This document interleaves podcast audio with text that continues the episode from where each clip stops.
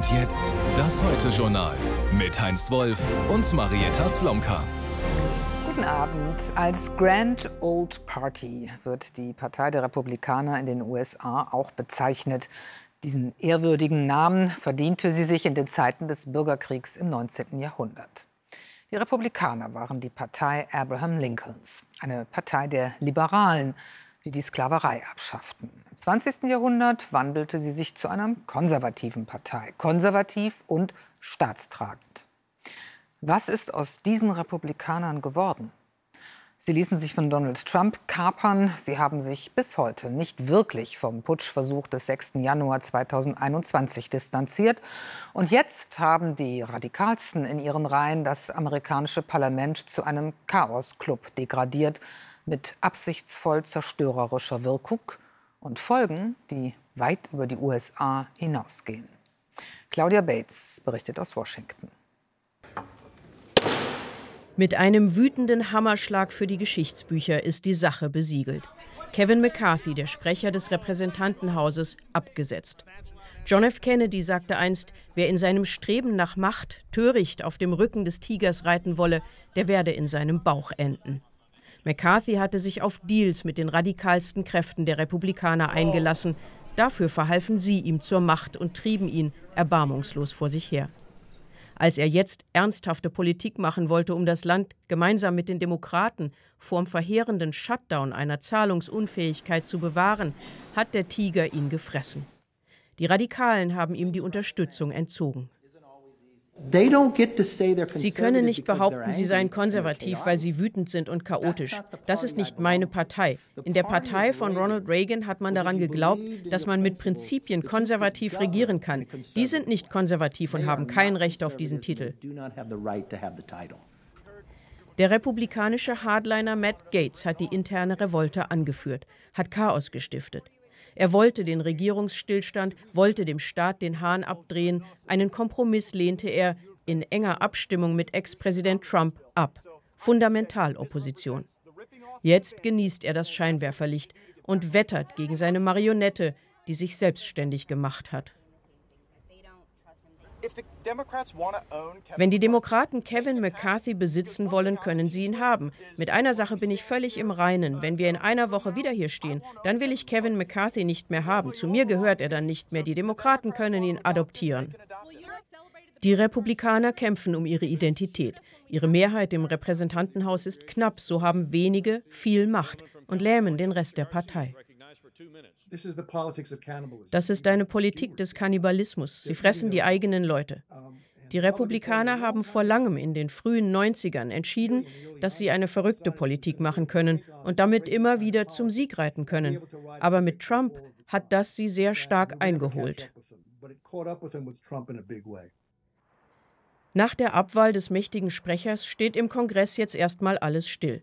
Und das wenige Wochen vor einer wieder drohenden Haushaltssperre, das Parlament müsste auch über neue Hilfen für die Ukraine entscheiden. Die Vorstellung, dass im Kongress der USA Leute sind, die mehr daran interessiert sind, Wladimir Putin zu helfen, als die Demokratie zu verteidigen, das kriege ich nicht in meinen Kopf. Präsident Biden gibt sich zuversichtlich, dass die USA weiterhin die versprochenen Hilfen leisten werden. Gefragt, ob er einen Rat hat für den nächsten Sprecher des Repräsentantenhauses, erst ein Lachen. Dann das ist über meiner Gehaltsklasse. Tatsächlich ist völlig unklar, wie es im Kongress nun weitergehen soll. Tja, fragen wir unseren Korrespondenten in Washington, Elmar Thewesen. Elmar, um das Ganze erstmal grundsätzlich einzuschätzen, wie erheblich, wie dramatisch ist das? Also das ist erheblich. Es hat es eben in der Geschichte so noch nie gegeben. Es gab Versuche, den Sprecher zu stürzen in der Vergangenheit. Diesmal ist es erstmalig gelungen und das eben mit Hilfe einer ganz kleinen Gruppe von radikalen Extremisten innerhalb einer Partei. Und das zeigt im Grunde genommen, dass die Republikanische Partei so zerstritten ist, dass hier Fragezeichen aufkommen, ob sie überhaupt in der Lage ist, regierungsfähig zu sein.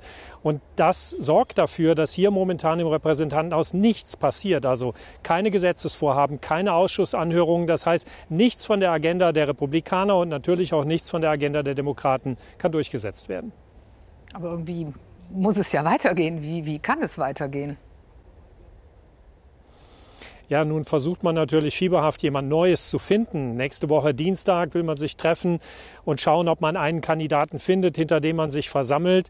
Am Mittwoch nächster Woche soll dann gewählt werden, wenn man denn einen findet. Denn wenn man einen von den Radikalen nehme, dann findet der mit Sicherheit keine Unterstützung bei allen anderen. Und die sind ja eigentlich darauf angewiesen, auf jede Stimme in ihrer eigenen Fraktion zu bekommen. Viele hier sind stinksauer darauf, dass McCarthy gestürzt worden ist. Und wenn man einen nehme, der eher Moderator ist, dann wäre er ja am Ende auch abhängig von den Stimmen dieser Radikalen, würde er gewissermaßen Marionette oder Geisel sein müssen, so wie John Kennedy, wir haben es vorhin gehört, das Zitat ja mal gesagt wird, äh, gesagt hat, dass am Ende, wenn man sich auf den Tiger setzt, um an die Macht zu kommen, man dann von diesem auch gefressen wird. Mhm. Nun ist dieser Tigerritt nicht nur für die USA fatal, sondern in ganz besonderer Form auch für die Ukraine.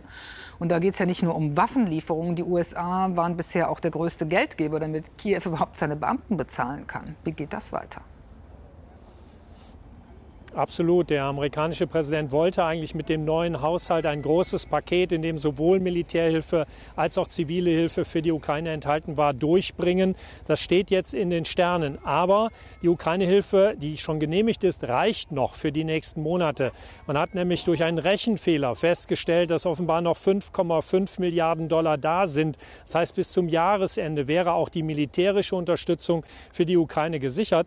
Aber das bedeutet nicht, dass eben bis dahin tatsächlich endlich eine Lösung gefunden worden ist, weil man muss bis zum 17. November einen Haushalt für das nächste Jahr verabschieden und nur dann könnten auch neue Ukraine-Hilfen darüber hinaus beschlossen werden. Also angesichts dieser, dieser politischen Entwicklung, da muss den Europäern, den, der EU ja beim Blick nach Washington eigentlich auch mulmig werden. Absolut, das ist so. Man kriegt im Grunde genommen einen Vorgeschmack für die geringe Verlässlichkeit, so sage ich das mal vorsichtig, die einen erwartet, wenn die Trumpisten nachher nach einer Wahl im nächsten Jahr im November eine wichtige Rolle spielen, vielleicht sogar das Weiße Haus wieder besetzen.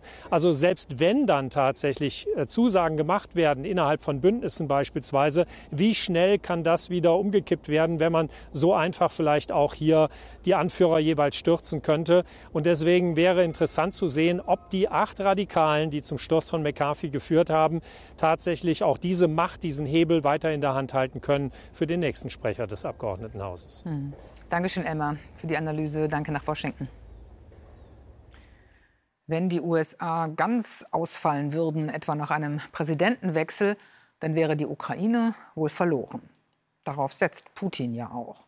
So wie er auf die Destabilisierung der europäischen Demokratien setzt und auf Konflikte zwischen den europäischen Staaten. Dazu gehören auch die Fluchtbewegungen aus Syrien und der Ukraine. Und wenn demnächst noch ein neuer Balkankrieg dazu käme, würde man das in Moskau auch sehr gerne sehen. Die Europäer tun sich sichtlich schwer, auf diese Herausforderungen gemeinsam und geschlossen zu reagieren. Mit Mühe und Not haben sie sich heute auf eine Verschärfung in der Asylpolitik geeinigt. Das Thema wird auch am Freitag beim EU-Gipfel in Granada wieder eine zentrale Rolle spielen. Mit den altbekannten Konflikten und Akteuren. Ulf Röller berichtet. Auftritt Ungarns Regierungschef Viktor Orban, Auftritt eines Mannes, der sich im Widerstand befindet gegen die EU, gegen Deutschland, gegen die Migration. Seine Propagandavideos nationalistisch, eine Invasion der Flüchtlinge bedrohe Ungarn. Orbans Botschaft, wir schotten uns ab, egal was die EU entscheidet. Wir halten uns nicht an die Vereinbarungen von Brüssel. Sein Partner im Geiste der polnische Regierungschef Morawiecki. In seinen Wahlvideos stempelt er Deutschland und die EU zu Versagern. Auch Polen verabschiedet sich aus der europäischen Solidarität. Wir sehen diesen neuen Nationalpopulismus eigentlich in ganz vielen Mitgliedstaaten. Und das ist deswegen eine fundamentale Gefahr für die europäische Integration, für die europäische Idee, weil es eben die gesamte Grundlage in Frage stellt. Der Gipfel in Spanien soll ein Zeichen der Geschlossenheit senden. Die EU sucht mit Nachdruck nach einer Lösung zur Migration.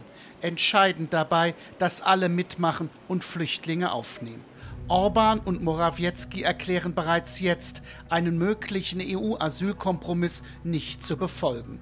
Die EU droht, dann beide Länder mit Geldstrafen zu belegen. Das geht leider auf Kosten der Menschen in diesen zwei Ländern, aber Äh, Sie müssen auch wissen, glaube ich, in diesen Ländern, dass wenn Ihre Regierung antieuropäisch funktioniert, dass das Konsequenzen hat. Das zweite Krisenthema, die Unterstützung der Ukraine. Zelensky war schon öfter der Star auf den Gipfeln. Der Beitritt in die EU wird ihm versprochen, aber konkrete Zusagen hat Zelensky nicht bekommen. Er hofft auf diesen Gipfel in Spanien auf mehr Hilfe, militärisch und finanziell. Aber auch hier organisieren Ungarn und Polen ihren Widerstand. Orban und Morawiecki stellen die Waffenlieferungen an die Ukraine immer lauter in Frage. Wir liefern nicht länger Waffen in die Ukraine, weil wir uns selbst bewaffnen müssen. Wenn wir die Ukraine fallen lassen, lassen wir die Werte der Europäischen Union mitfallen. Ab nächsten Sommer haben erst Ungarn und dann Polen den Ratsvorsitz in der EU.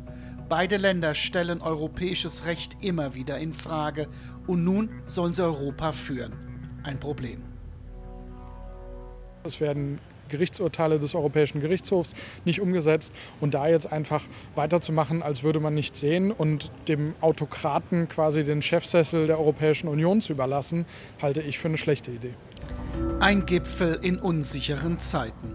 Europas Gegner registrieren die Krisen und den Streit in der EU sehr genau.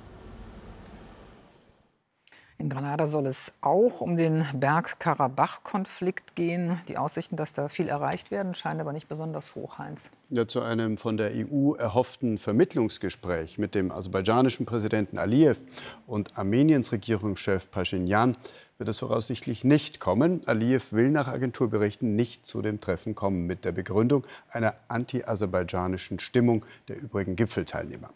Armeniens Regierungschef Pashinyan hat dennoch angekündigt, dass er anreisen wird. Der AfD-Vorsitzende Kropalla ist während einer Wahlkampfveranstaltung in Ingolstadt ins Krankenhaus eingeliefert worden. Nach Angaben der Partei hat es einen tätlichen Vorfall gegen ihn gegeben. Die Polizei vor Ort bestätigte lediglich Ermittlungen. Was genau vorgefallen ist, ist noch unklar.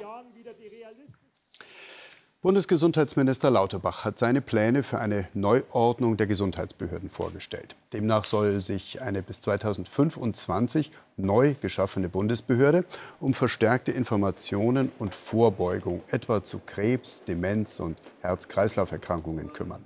Gleichzeitig soll sich das Robert Koch Institut künftig noch klarer auf die Abwehr von Infektionskrankheiten konzentrieren und spezialisieren. Zum neuen Präsidenten des RKI wurde Lars Schade berufen, der das Amt bereits kommissarisch geführt hatte. Bei dem schweren Busunglück gestern Abend in Venedig sind laut italienischen Medienberichten drei deutsche Staatsangehörige ums Leben gekommen. Unterdessen hat die Staatsanwaltschaft die Ermittlungen übernommen. Geklärt werden soll, warum der Bus bei der Fahrt aus der Lagunenstadt zurück aufs Festland von einer Brücke etwa 15 Meter in die Tiefe stürzte und danach in Flammen aufging. Bei dem Unglück kamen insgesamt 21 Menschen ums Leben. Für ihre Kritik am Krieg gegen die Ukraine ist die russische TV-Journalistin Marina Ovsinjankova zu achteinhalb Jahren Straflager verurteilt worden. Ein Gericht in Moskau befand sie in Abwesenheit der Verbreitung von Falschinformationen über die russische Armee schuldig. Ovsjanikova hatte kurz nach Kriegsbeginn mit einer Protestaktion im russischen Staatsfernsehen für internationales Aufsehen gesorgt. Vor rund einem Jahr floh sie ins europäische Ausland. In Rom hat die Weltsynode zur Zukunft der katholischen Kirche begonnen. Bereits bei der Eröffnungsmesse vor 25.000 Gläubigen dämpfte Papst Franziskus Hoffnungen auf konkrete Reformen. Es gehe nicht um Strategien und ideologische Kämpfe. Der einladende Blick Jesu müsse im Mittelpunkt stehen. Bis Ende Oktober beraten 365 ausgewählte Teilnehmer. Erstmals dürfen auch 54 Frauen mit abstimmen. Die Selbstverständlichkeit, mit der fahrende oder parkende Autos Platz im öffentlichen Raum einnehmen, wird ja schon länger in Frage gestellt. Dabei geht es nicht nur um Klimaschutz oder Feinstaub, sondern tatsächlich auch um territoriale Verteilungsfragen. Wenn man so will, wem gehört die Stadt? Die Konflikte, die damit einhergehen, sind erheblich. In Berlin beispielsweise konnte man beim letzten Landtagswahlkampf den Eindruck haben, die Metropole habe keine größeren Sorgen als die Frage, ob die Friedrichstraße zur Fußgängerzone wird. Insofern wird man aus vielen deutschen Städten mit Interesse nach Hannover blicken, ob und wie es Hannovers Oberbürgermeister gelingt, sein Wahlkampfversprechen umzusetzen. Was da geplant ist, berichtet Mollin Ilau. Hannovers Innenstadt soll nahezu autofrei werden. Ab 2030 dürfen Autos nur noch in Ausnahmefällen in der City fahren. So will es das neue Konzept, das eine Verkehrswende einleiten soll. Die viel befahrenen Straßen werden zu Flaniermeilen. Hannover geht zu Fuß und radelt und will mehr Platz für Menschen. Ja, damit setzt Hannover wirklich neue Akzente und äh, wird damit eine Politik einleiten, die alle anderen Städte in Europa, auch in Deutschland auch verfolgen werden. Denn wir brauchen eine Neuerfindung der Innenstädte.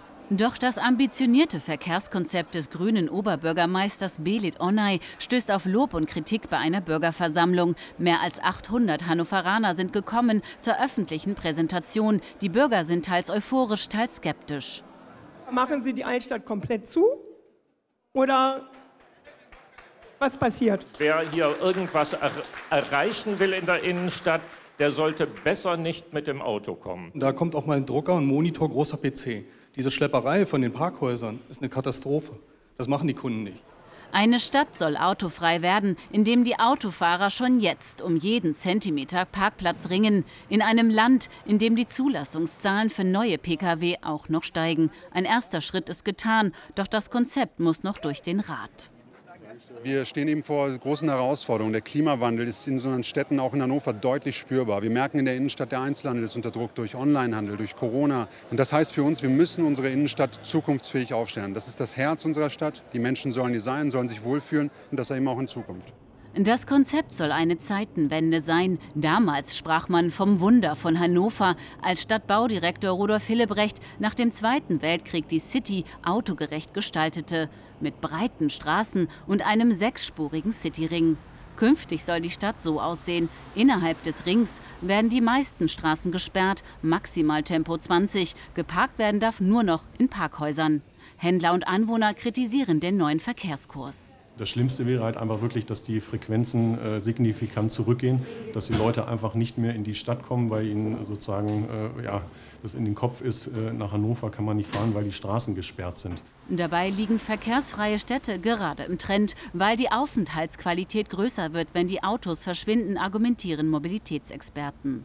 Wir haben spektakuläre Beispiele jetzt in Belgien, in Gent, in Antwerpen, in Brüssel. Wir haben viel von Paris gehört, da wird es noch weitergehen. Äh, Kopenhagen wird immer wieder genannt, Wien und selbst die nordamerikanischen Städte wie New York beginnen mit dem Auto anders umzugehen, das heißt mehr Platz für andere Dinge einzuräumen. In keiner anderen deutschen Stadt lässt sich das Ringen um die Mobilitätswende so gut beobachten wie derzeit in Hannover. Wir bleiben noch bei Stadtpolitik. Dass große städtische Bahnhöfe in zentraler Lage Kriminalität, Drogenhandel und Bettelei anziehen, ist kein neues Phänomen. Auch die sogenannten Rotlichtviertel lagen und liegen in vielen Städten ja in der Nähe von Bahnhöfen oder Seehäfen. Eben da, wo viele Menschen unterwegs sind, wo man leicht hinkommt und sich verabreden kann und es überdachte öffentliche Räume gibt. Dortmund oder Nürnberg, ob Köln oder Hamburg, Bahnhöfe und Bahnhofsviertel sind vielerorts Problemzonen. Besonders offensichtlich ist das allerdings in Frankfurt am Main. Wer per Zug in Deutschlands Finanzmetropole reist, kann nach dem Ausstieg im Hauptbahnhof erstmal einen Schock erleben. Stefan Schlösser berichtet. Wieder greift die Polizei durch, kommt von allen Seiten, riegelt eine Straße komplett ab. Rund 200 Beamte sind im Einsatz. Es ist bereits die dritte große Razzia innerhalb weniger Wochen im Frankfurter Bahnhofsviertel. Dutzende Personen werden festgesetzt, kontrolliert, Drogen sichergestellt.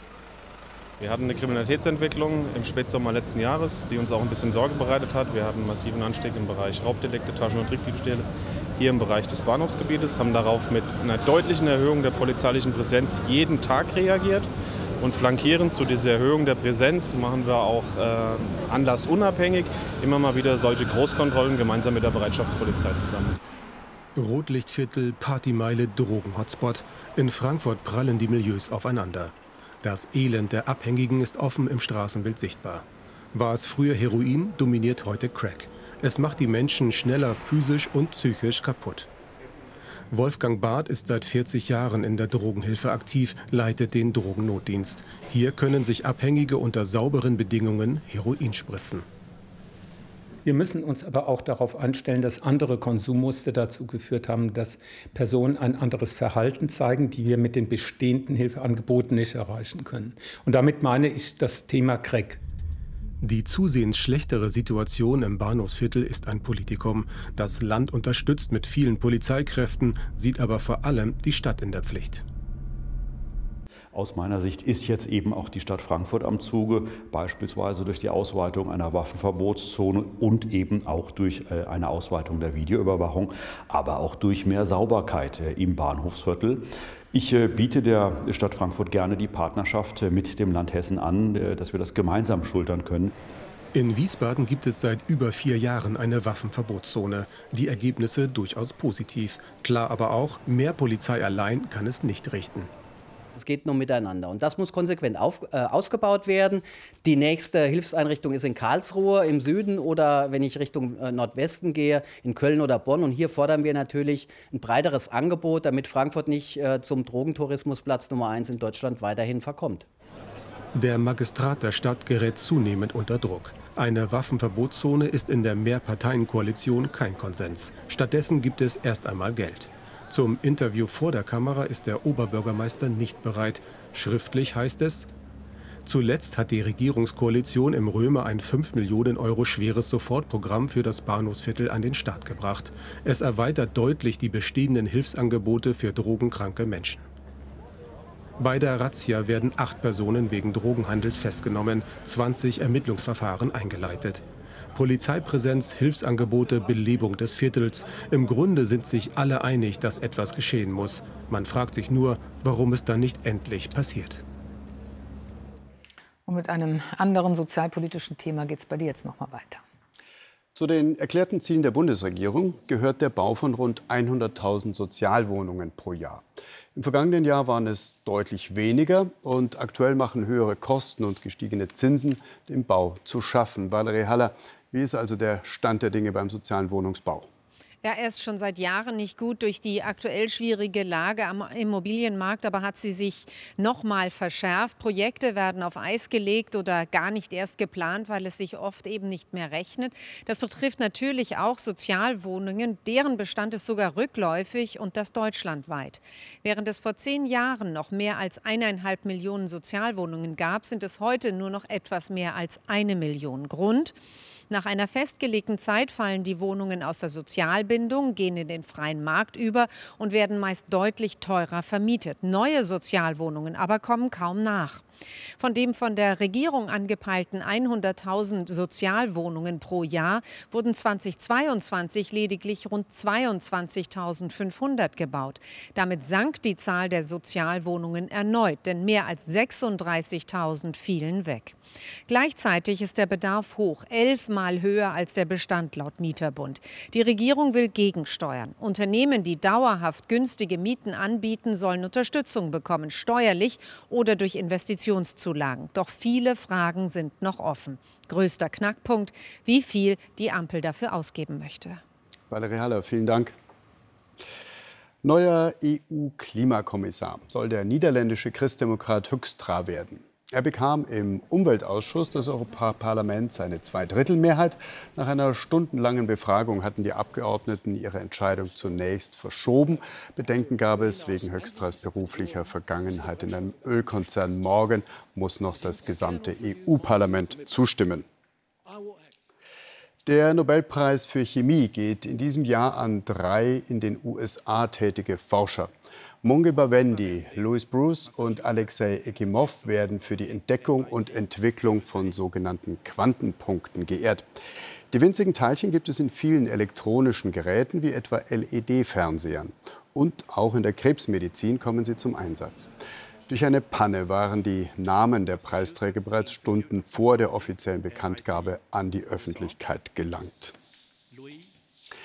Die Fußballweltmeisterschaft 2030 soll mit Spielen in sechs Ländern auf drei Kontinenten stattfinden.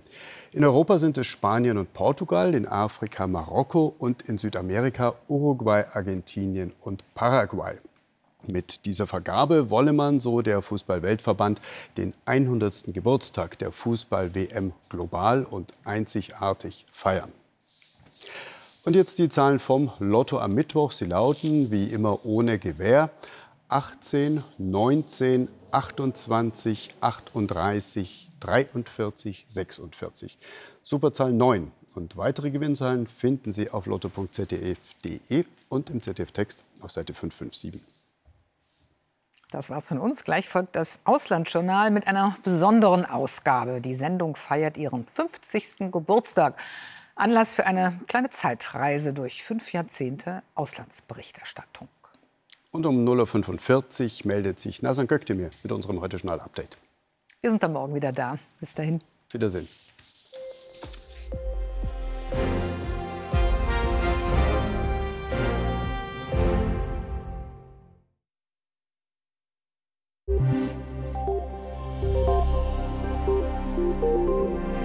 Schönen guten Abend und herzlich willkommen zum Wetter. Größtenteils herrscht hoher Luftdruck von Spanien bis nach Deutschland. Aber diese Kaltfront hier, die über den Norden zieht, bringt durchaus auch kräftigen Regen mit. Und wie geht's weiter? In den nächsten Tagen macht sich eine neue Warmluftblase auf dem Weg. Hier ist der Atlantik noch recht warm. Da kommt die warme Luft und auch vom Festland her Richtung Mitteleuropa. Und das bedeutet, es sind tatsächlich wieder 30 Grad drin. In der kommenden Nacht haben wir es aber mit der Kaltfront zu tun, ganz im Norden. Regen, teils Gewitter und dazu kräftiger Südwestwind. Es kann durchaus stürmisch sein. Nach Süden hin gibt es Nebel, hier ist es richtig ruhig. Temperaturen gehen zurück, dort auf 3 bis 4 Grad. Sonst ist es deutlich milder an der Nordsee mit 14 Grad. Und morgen gibt es vor allem nach Norden hin Regen und der lässt im Tagesverlauf nach. Der Wind ist weiterhin kräftig aus westlichen Richtungen. Im Süden, da sind die Wolken aufgelockert und die Sonne zeigt sich häufiger. Die höchsten Temperaturen liegen bei 16 Grad, zum Beispiel in der Eifel und 21 Grad im Südwesten. Das ist die Temperaturspanne. Insgesamt liegen wir im normalen Bereich mit den Werten. Und die nächsten Tage, ja, am Freitag gibt es ganz im Norden Regen, ansonsten ganz im Süden Nebel, dazwischen auch sonnige Abschnitte bei 17 bis 23 Grad, am Samstag 26 und Sonntag sogar bis 28 Grad. Und damit einen schönen Abend.